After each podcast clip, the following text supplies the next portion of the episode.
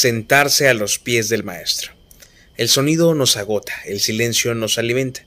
Hacer los mandados del Maestro siempre es bueno, pero sentarse a los pies del Maestro es igual de necesario, porque al igual que los ángeles sobresalen en fuerza, nuestro poder para hacer sus mandatos surge de que agudicemos el oído a su palabra.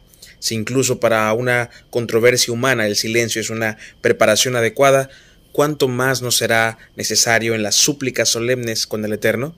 Deja que los manantiales profundos se abran y que las solemnidades de la eternidad ejerzan su poder, mientras que todavía todo está quieto dentro de nosotros.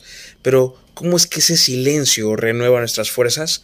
Lo hace primero al dar espacio para que la palabra fortalecedora entre en nuestra alma y se sienta realmente la energía del Espíritu Santo. Palabras, palabras, palabras, palabras. Tenemos tantas palabras y no son más que paja.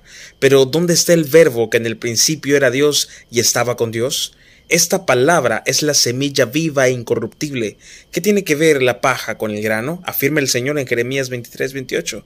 Queremos menos de las palabras del hombre y más del que es la misma palabra de Dios.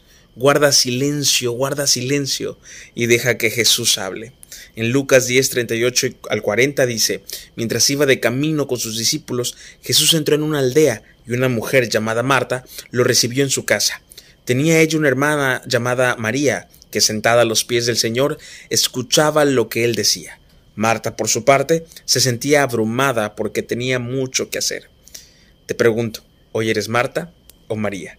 Siéntate a los pies de Cristo.